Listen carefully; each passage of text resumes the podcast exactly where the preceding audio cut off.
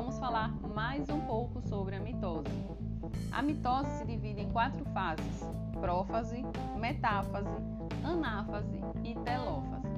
Na prófase, os cromossomos iniciam sua condensação, ou seja, o DNA associado a proteínas começa a se enrolar sobre si mesmo, tornando-se mais curtos e grossos, como se fossem empacotados. Há a migração dos centrômeros e o início da formação das fibras de fuso, que são estruturas proteicas com a função de organizar e mover os cromossomos.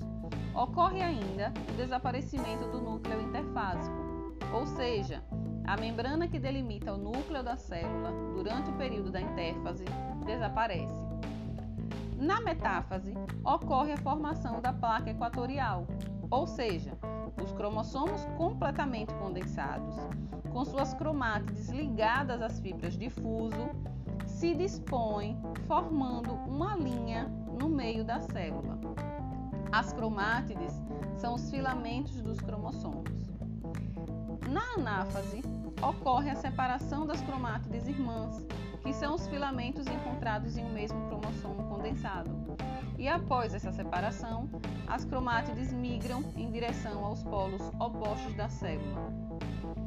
Na telófase, existe a reorganização do núcleo interfásico, com a descondensação dos cromossomos, o desaparecimento das fibras de fuso mitótico, o surgimento de novas cariotecas, que são as membranas que delimitam celulares, e ocorre a citocinese, que é o estrangulamento da membrana até sua completa divisão, formando duas novas células.